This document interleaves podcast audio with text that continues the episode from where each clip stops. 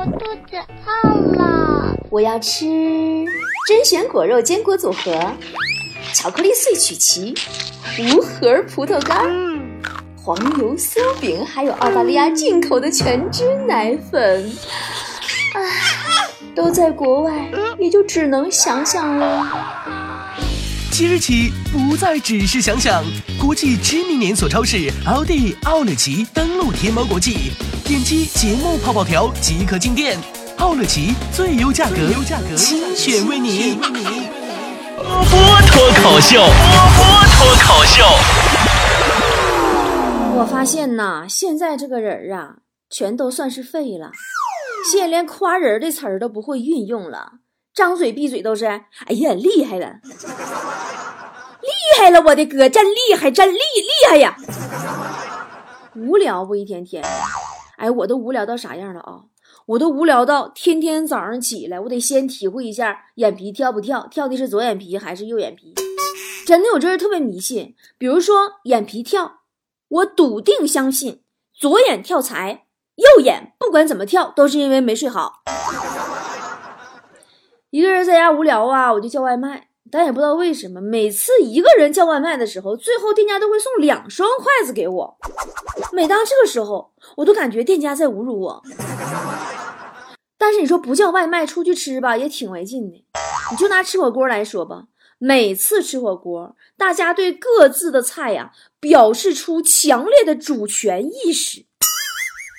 为什么这么说呢？你会发现席间充满了这样的话：“哎呀，我的肉老了，你的蛋该熟了吧？把我的肠子都放下去吧，分点我的血，来来来。”你这对话吓人不？场面极其血腥，我还是回家点外卖吧。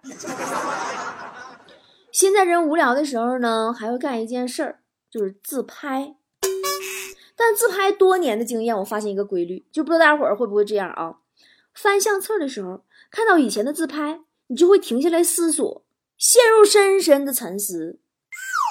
以前自己到底什么审美啊？怎么这么难看啊？我怎么弄这么难看自拍，而且感觉特别二？我无聊的时候呢，还有一个文雅的爱好，看书。但书看多了，你发现现在书太无聊了。作者我就不说是谁了，你听这词儿你就知道了啊。我挽起了 LV 衬衣的袖子，小心的把爱马仕的袖扣藏在里面，拿起 Prada 的杯子喝了一口，口红在杯口印出一个漂亮的形状。这次买的香奈儿口红的颜色，我真的挺漂亮的。节选自某小说经典句式，你说无聊不？对于这种句式的小说，我只想送给作者：每日三省其身，矫什么情，作什么死，装什么逼。我妈无聊的时候不看书，我妈无聊的时候看电视剧。你们也都知道，最近正在追那部《人民的路易》吗？哎，这就是男女的区别。同样是一部电视剧，男人看的是《人民的名义》，女人看的是《人民的路易》。我家我妈第二个消遣无聊的方法就是广场舞。哎呀，那都跳出行走在全世界的情怀了。你现在那广场里边跳广场舞，那个小区那大妈们、大爷们选曲儿，那是相当考究了。你没发现吗？你闭上眼睛听，感觉他们就听啊，一会儿在草原，一会儿在黄土高坡，一会儿看荷塘月色，一会儿在深山老林里边唱歌。强子无聊的时候也喜欢去广场溜达，有回呀让我给撞上了，离老远看见这货一个人在广场上玩呢，对面过来一个少妇，带着个孩子搁那玩追逐游戏，小朋友追呀追呀追，哎呀一直追不上，急得很呐。强子看在眼里呀就很着急，毕竟咱们强哥也是很喜欢小孩子的人，于是决定帮孩子一把。然后就看强哥等孩子妈妈跑到他身边的时候，一把抱住了孩子妈妈。强子解决无聊第二种方法是开房，要咋说人强哥，尼古拉斯强子多年以来心中的偶像是尼古拉斯赵四儿，生活细节都跟偶像看齐呀。一无聊了就乐意开房，咱也不知道他要没要药，要没要伟哥啥的。但在开房这一点上啊，赵四真不如咱强哥。咱强哥那在外安全意识老强了，相当强。强哥说了，那么你以为嗯那个在宾馆里边的电子门和那个链条锁有什么用吗？真的，一点不扒瞎。强哥一般都是带绳子，买了小铃铛挂在窗户边扣，窗户如果开启就会响。门是猫眼用纸巾堵住，门把呢用凳子顶住，铃铛和绳子和门把手链条固定，外面一开就响。哎呦，神奇不？房室内偷拍，人家就是窗帘拉上，关掉灯，用手机视频拍摄一圈，有亮点就是有问题，这都是积累呀。昨天开始啊，我这新浪微博又炸了，又开始各种留言问我是赵四出轨女粉丝这事儿你咋看？说实话，我都不稀得看。一个过气的喜剧演员，还有一个主动上门的，应该说是主动送货上床，还个儿掏钱的小娘们。后来俩人不咋整，干掰了，因为没带他直播是咋回事啊？伟哥也不能挽回小娘们内心深处的两万块钱了。自古以来有句老话叫“婊子无情，戏子无义”，听过吧？但当有一天你说婊子遇上戏子，这事怎么办？你说这事儿他还有救吗？你说为什么男人无聊了都会想去泡妹子呢？啊，就连隔壁老王啊，带个儿子参加个同学会，都不忘了无聊之余管昔日的班花要个电话号码。人家昔日班花女儿都读六年级了，他儿子才六岁。回家路上啊，老王一边感慨时光如水，一边掏出手机看班花给他留的电话号码，想打过电话过去骚扰一下。突然发现这电话号码少存了一位，心里顿时很失落。哎呀，自言自语在那说：“哎呀，也不知道是人家不想给我留号码，还是我自己做事这丢丢三落四咋少存一位呢？”他儿子搁旁边听见了，说。说没事儿，爸爸，我要了他女儿的 QQ 号，有空我帮你问一下呢。隔壁老王两口子一无聊带孩子上我家吃饭，一无聊就带孩子上我家吃饭，那家一家那体格子，三口人加起来体重都有六百斤，要搁我家吃黄了。昨天晚上又来了带孩子，孩子玩困了睡着了，吃完饭呢，这两口子就走了。我收拾屋的时候发现，我的天呐，这两口子竟然把儿子落我家了。你说你俩无聊到啥程度？我这几天正要放假了，我无聊，我天天在家打麻将，输了五千块钱。而我的一个闺蜜出去旅游，同样花了五千块钱，却比我有意义多了。于是我痛定思痛，我决定再也不看他朋友圈了。其实我从小也是一个不安于待在家里的人，我六岁我就第一次离家出走了。那时候我记得那回我奶给我打了，然后我就生气了，我独自离家出走，走到家后边一片田地的河边我我抱着誓死不回家的心态，我吃了口草，我准备吃草为生。吃完我就老老实实回家了。我也不咋回事，我小时候就爱往出跑。有个夏天啊，又跑后边河边去了，我下河洗澡，被我妈发现了。然后就满山追我呀！哎呦，嗷嗷跑，我妈后边嗷嗷追呀！哎哎哎，追不着哎，真追不着我哎哎哎，你 就是逮不着哎。后来呀，我妈估计是跑累了，就跟我说：“算了，我不打你了，下不为例，知道不？你回家吧。”然后他走前边，我跟后边，一路上啊，我就各种观察呀，我妈都没有做出要打我的举动。进了家门以后，我彻底完全放松警惕了。但只见我妈冲我微微一笑，关上了门，还带上了反锁，动作连贯，一气呵成。那一瞬间，我感觉到了绝望。我的妈妈对我就是这样慈爱有加。前段时间呐，我买房那阵儿，又要办各种手续、证明、文件、办贷款，然后交房、接房、联系装修、跑建材市场。哎呀，为了还房贷呀，我除了忙工作，我还接私活。我妈呀，真是实在不想看到我这么累了，于是眼睛一闭，装没心眼子，看不着，报了个团，出门旅游去了。那段时间给我惨的呀，外边忙的像条狗，回到家连口狗粮都没有，冷锅冷灶的呀。家里别说我断粮了，我家狗都饿得眼珠子发蓝了，给我俩饿的呀。没过几天，我发现我家狗不饿了，原来它总去邻居那大帅哥家蹭吃的。我一看这怎么行啊，然后我也忍不住去蹭了。帅哥啊，端出来饭以后呢，又去厨房忙了。就在我吃的正香的时候，帅哥端着菜出来了，说：“妹子，你快把那碗放下，那是给狗吃的，这个才是给你的。”啥也不说了，买房装修就是人类丧失尊严的起点。作为一个过来人呢，波姐衷心的把我毕生的血泪积累的经验传授给你们吧。就是当你放弃买房子，你会发现自己的钱还很多；当你放弃结婚，你会发现自己的时间用不完；当你放弃生小孩，你会发现你不止钱跟时间都很多，连健康都嫌多。有小孩的懂我意思哈。只要孩子出生以后，你的生活基本就是鸡飞狗跳，孩子闹，做饭洗碗不睡觉，衣服尿布全备好，一有动静就乱套。有几个父母会像我妈对我那样，就是就是养的那么随意呀？小时候我一哭，我妈就说：“你再哭，再哭把你送国外去。”你吓得我立即就不敢哭了。我现在想想，你说我当时我再坚持一下多好。昨天中午啊，我妈来电话，在哪呢？我说我在路上呢，一会儿到家了。我妈说你上外边逛会儿去吧，先别回来啊。我说咋的了？我妈说家来且了，你爸喝多又开始吹牛逼了。这时候你应该跟你男朋友搁国外旅游呢。哦，对了，最近有没有出国旅游的朋友啊？呃，比如去过塞班岛啊、马尔代夫啥的，麻烦呢跟我说一说详细的旅游经费呀、什么攻略呀这些的。最近我有个同学聚会。我聊天时候可能会用得上。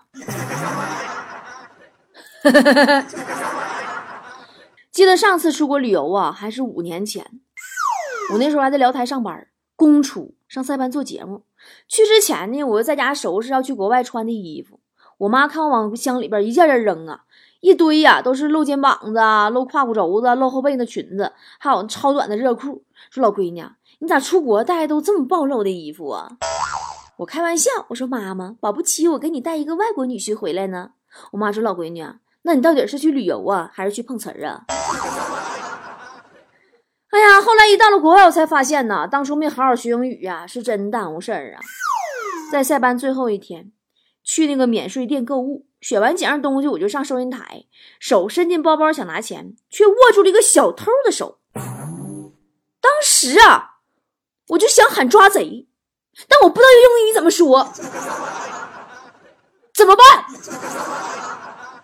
于是乎，我愣了两秒钟，顺口而出的英语竟然是 “Nice to meet you”，这还是看驴得水学的呢。最近我们工作室也要集体旅行了，员工福利要上趟西藏，我就通知这几个人，我说你们都带上日用品啊，西藏的地方必须都得自带。第二天呢，隔壁老王带上了王嫂。雪姨带上她老公，强子带上了昨晚艳遇的女朋友，坨坨带上了他刚刚收养的狗。去西藏啊，是我从小到大的梦想。但小时候我一说我想去西藏，我爸妈就骂我。真的就是在对孩子的人生观的引导方面，各个国家真的是很大差距的。你想啊，如果是在美国，孩子说：“爸爸，我想去中国西藏。”爸爸会说：“去吧，孩子，你已经长大了。”如果在英国，孩子说：“爸爸，我想去中国西藏。”爸爸会说：“去吧，孩子，像史占春一样征服珠穆朗玛峰，争取属于你的那份荣耀。”那如果是在加拿大，孩子说：“爸爸，我想去中国西藏。”爸爸会说：“去吧，孩子，你会是一个勇敢的旅行者，去完成你的拉萨梦吧。”而在中国，我跟我爸说：“爸爸，我想去拉萨。”我爸说：“上哪？”我说：“拉萨。”我爸说：“你咋不上天呢？”那再死半道咋整？过来来，爸给你二百块钱，加跟前溜达溜达得了。告诉你啊，走远让拍花给你拍了。一天天不学习，净整那些没用的。当然也不得不承认啊，很多人喊着世界那么大，我想去看看。其实未必每个人都真的喜欢旅行，只是不想上班，不喜欢上课罢了。都说呀，人一辈子得有两次冲动：一次奋不顾身的爱情，一次说走就走的旅行。但现实却是，你对他奋不顾身的时候，正好赶上他说走就走。这就是理想和现实的差距啊！实际上啊，很多场说走就走的旅行是这样的：后面团友集合集合了啊，我们还要去下一个景点。出门旅游千万别跟团，那你瞅那团费贼便宜，你想，哎呀，我这机票还那些钱，这这连机票钱都都那咋都顶了啊？还要连吃带住还玩，哪有天上掉饼的事儿啊？推销那小丫头跟你说那行程美的天花乱坠的，最后你发现不在购物店给你兜掏溜干净，能放你回家吗？连哄带吓唬的。我跟你说，有回我跟团上港澳去玩去，回来时候吧，被带到珠海一个珠宝店里边购物。购物小姐问我们是哪里人，我跟她开玩笑，我说我是山顶洞人。我怕我怕她跟我套近乎。我说完山顶洞人，购物小姐两眼放光啊，满脸兴奋呢，说真巧，我们老板也是山顶洞人，既然是老乡，我帮你们去说说，看能不能便宜点。对于那些坑爹的旅游团，我们中国人有一个四字魔咒是永远绕不开的。只要有人对你说出这四个字，你就能中邪般的去买票，去最坑爹的景点玩命爬上最艰险的山峰，吃下最难吃的餐馆饭菜。这四个字就是“来都来了”。坑爹旅游第一步，首先你就得面对各种车站的诈骗。有回我上大连，在火车站呢，搁那候车，因为广播里边刚说说那个不要轻易相信爱心捐款之类的。这时候呢，过来个人拿着应该是残疾证之类证件让我捐钱，完我就没搭理他。然后他就上我旁边要去了，旁边大哥摆了摆手，他不愿意走。完大哥就开始翻包，那人呐一脸期待等着大哥翻，结果这位大哥翻出了一个和他一样的残疾证，那人一脸懵逼的走了。坑爹旅游第二就是摊上个三炮导游。有回我上三亚参观一大片树林子。哎呀，这个导游给我们介绍啊，说这里的果子啊，蜜蜂围的越多，代表果子越甜。正说着，我我突然看见一个果子，上面围满了蜜蜂呀！我忍不住问我说：“那这个是什么果子呀？”导游说：“这个果子可老甜了，这个是马蜂窝。”坑爹旅游第三，身边猪一样的队友。有回啊，我去烟台坐船，那天晚上风特别大，哎呀，给我晕的呀，这这。吐的一直吐，吐的七荤八素的，大肠我都要吐翻翻了。我家旺财呀从外面进来，看我难受啊，就说媳妇儿啊，你到外面甲板上去吧。哇塞，当时我我就觉得他好体贴哟，我真的还有点小小的感动呢。我说出去会好点吗？旺财说你出去看看，都在那吐呢。由此可见，咱说马上又到旅游黄金季节了，出行前一定要规划好路线。交通时速以及同行的人，跟谁出去玩很重要。真的，旅行的路上啊，你遇见谁很重要，跟谁去很重要，去哪里玩更重要。那么这么好的季节，这么好的心情，我们应该找个好同伴去哪里玩？去看谁呢？当然是去丽江找波姐玩了。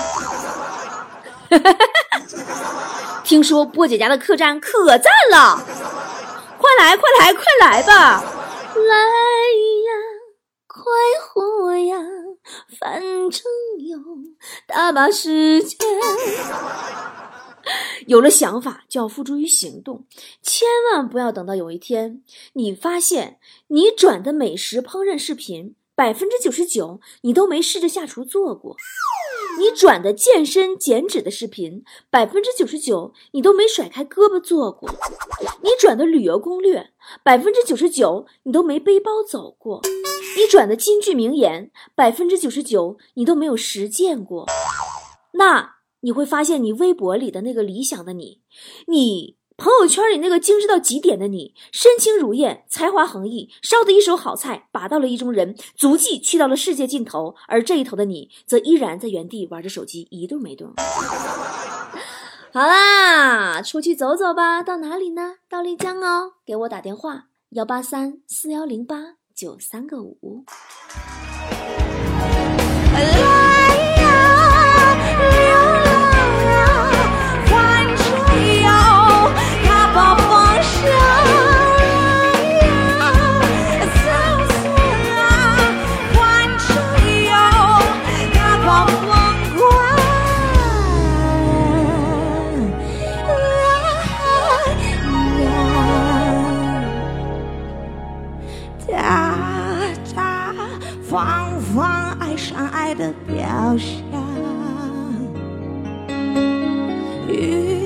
雨挥挥迷上梦的梦蓝，越慌越想越慌，越痒越想。